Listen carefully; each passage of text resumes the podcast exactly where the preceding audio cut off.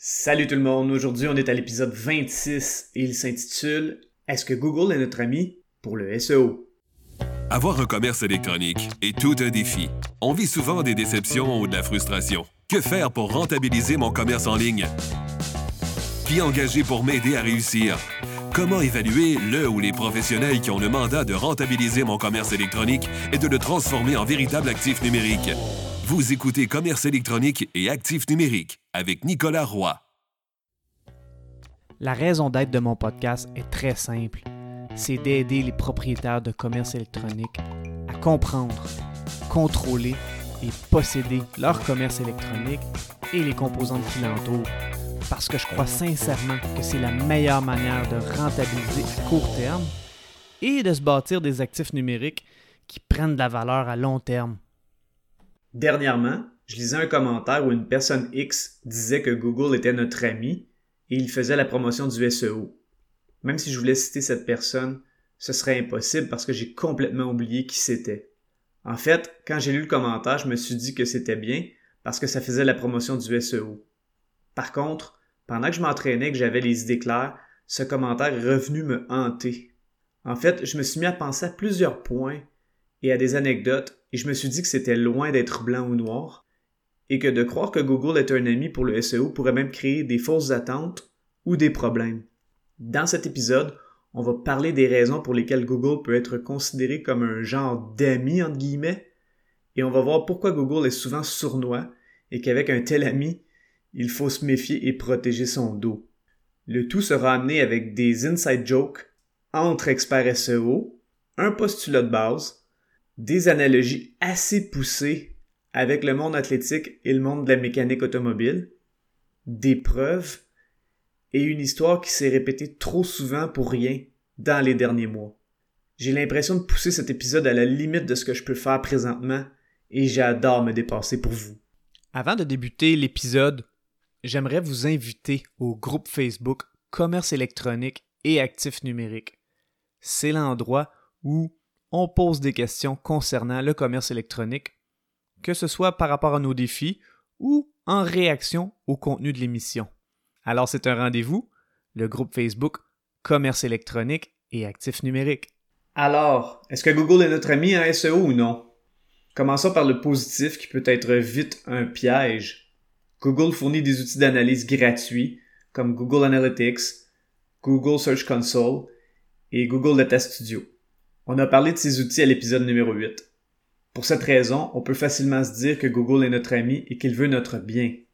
En fait, on pourrait aussi utiliser une analogie un peu plus lugubre et comparer ça à un vendeur de drogue de coin de rue qui va donner de la drogue gratuitement à ses clients, entre guillemets, comme un loss leader, pour qu'ils soient ensuite accros et qu'ils deviennent de bons clients. Certains pourraient dire que j'exagère parce que Google ne fournit rien qui crée une dépendance, contrairement à mon exemple de pusher. Hmm, c'est intéressant. Pour des entrepreneurs, pensez-vous qu'un tableau de bord comme Google Analytics ou Google Search Console pourrait être addictif? Sans généraliser, la réponse est oui dans bien des cas. Google offre aussi des formations comme des webinaires gratuits où il donne de gentils conseils en SEO sur un forum et sur Twitter. Alors c'est sûrement notre ami, n'est-ce pas? Quand John Mueller, qui est le, excusez l'anglicisme de son titre, Webmaster Trend Analyst ou Webmestre, analyste des tendances, chez Google répond à des questions portant sur le SEO, c'est hyper généreux de sa part. Et ça confirme que Google est notre ami, non? En fait, chez les experts en SEO, il y a un dicton qui dit Quand Google dit tourner à droite pour le SEO, tournez à gauche. Est-ce que ce dicton est toujours vrai? La réponse est non. Certains pourraient dire que c'est méchant et gratuit. À ça, je répondrais que la principale source de revenus de Google est la vente de publicité, soit Google Ads. Google est très friand des OKRs ou OKR qui signifie Objective and Key Results ou Objectifs et résultats clés. Il y a un livre fascinant à ce sujet qui parle des OKR et qui parle du fonctionnement de Google qui s'intitule Measure What Matters. Ce livre, qui est en anglais seulement, a été écrit par John Doerr et le sous-titre est How Google, Bono and the Gates Foundation Rock the World with OKRs. Ce sous-titre se traduit par Comment Google, Bono et la fondation Bill and Melinda Gates dominent le monde. Cet auteur donne des exemples très concrets dans ses compagnies parce qu'il y a travaillé comme consultant. Un OKR, c'est lorsqu'on se fixe un objectif. On doit y rattacher 3 à 7 résultats clés à atteindre pour que l'objectif ultime soit atteint. Donc, lorsque tu atteins la totalité de tes résultats clés, ton objectif principal est atteint. Dans le cas de Google, un de ses objectifs principaux est d'augmenter ses revenus pour ses actionnaires parce que c'est une compagnie publique et donc cotée en bourse. Est-ce que être généreuse et d'aider les gens à améliorer leur SEO ou référencement naturel sans publicité aide leur objectif à vendre plus de publicité? La réponse est non. Est-ce que certaines de ces méthodes sont des résultats clés qui permettent d'avoir une bonne perception auprès du public et qui permettent aussi de vendre plus de publicité?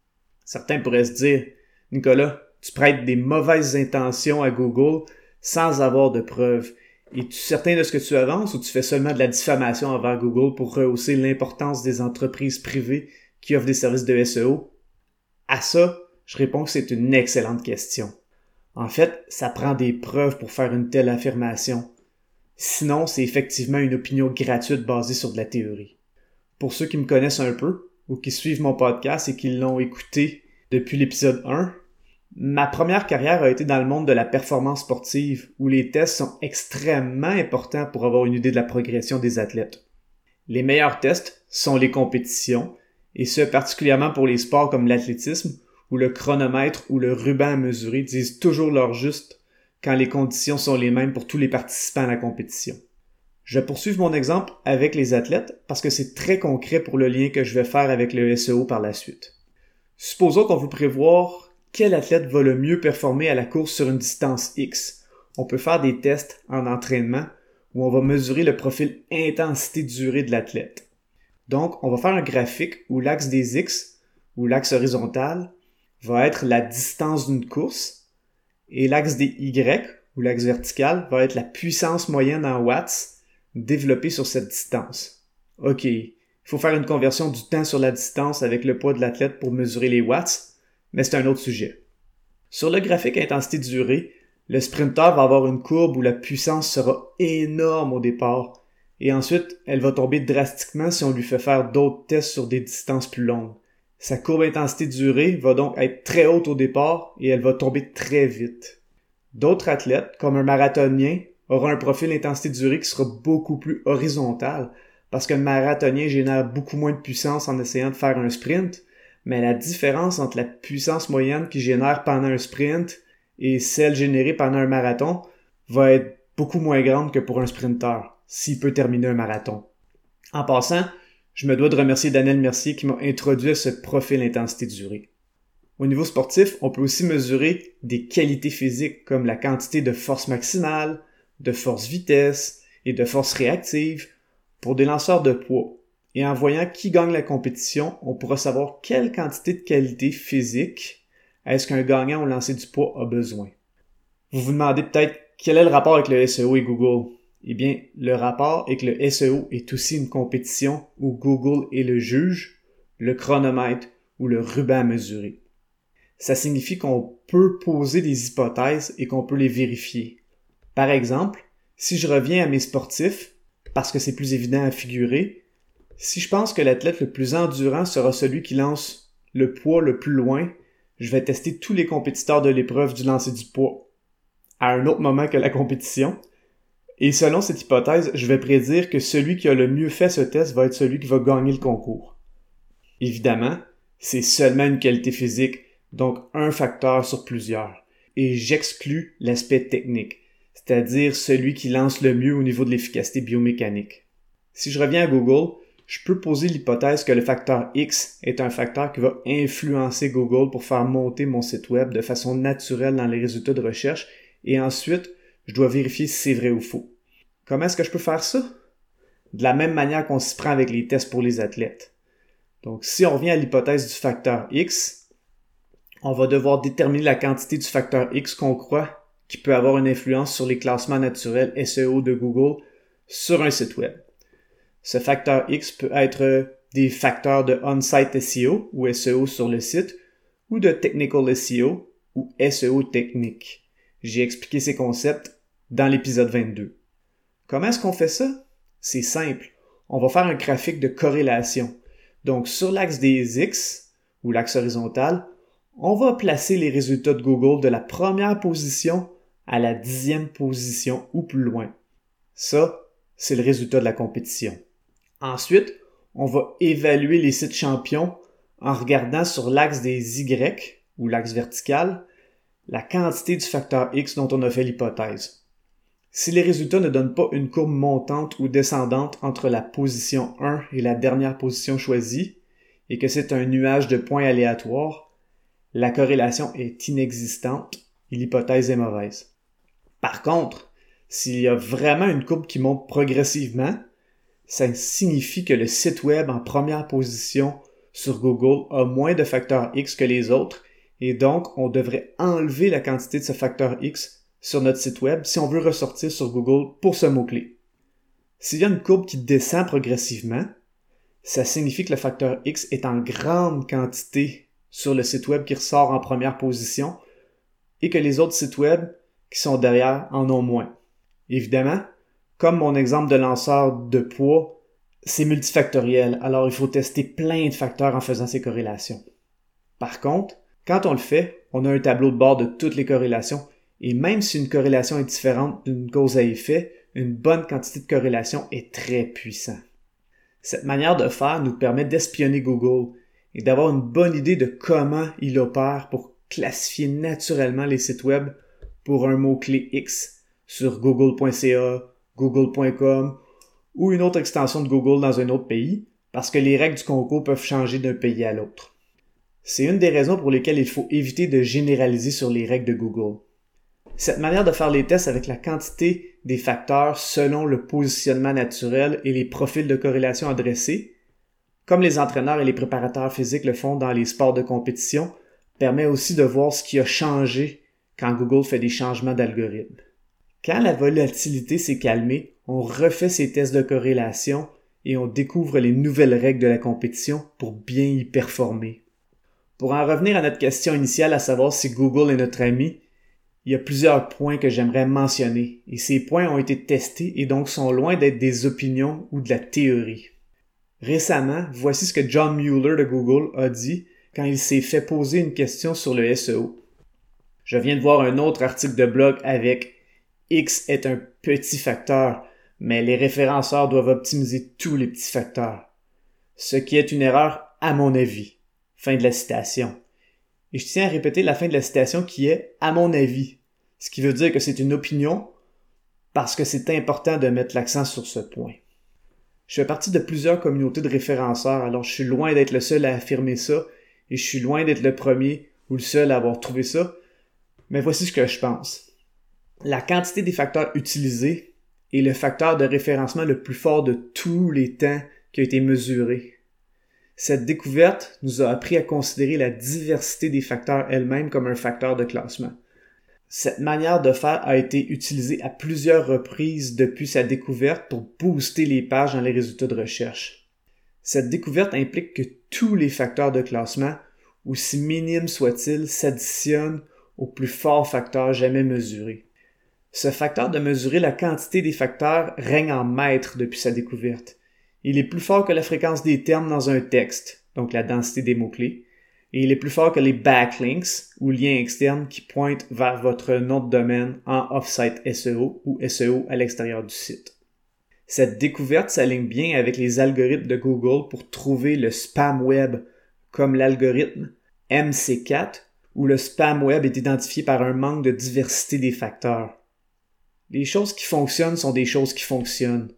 Sans les données et sans les tests, même les créateurs de l'algorithme ont peu de chances de connaître, de comprendre toutes les meilleures pratiques d'optimisation du système.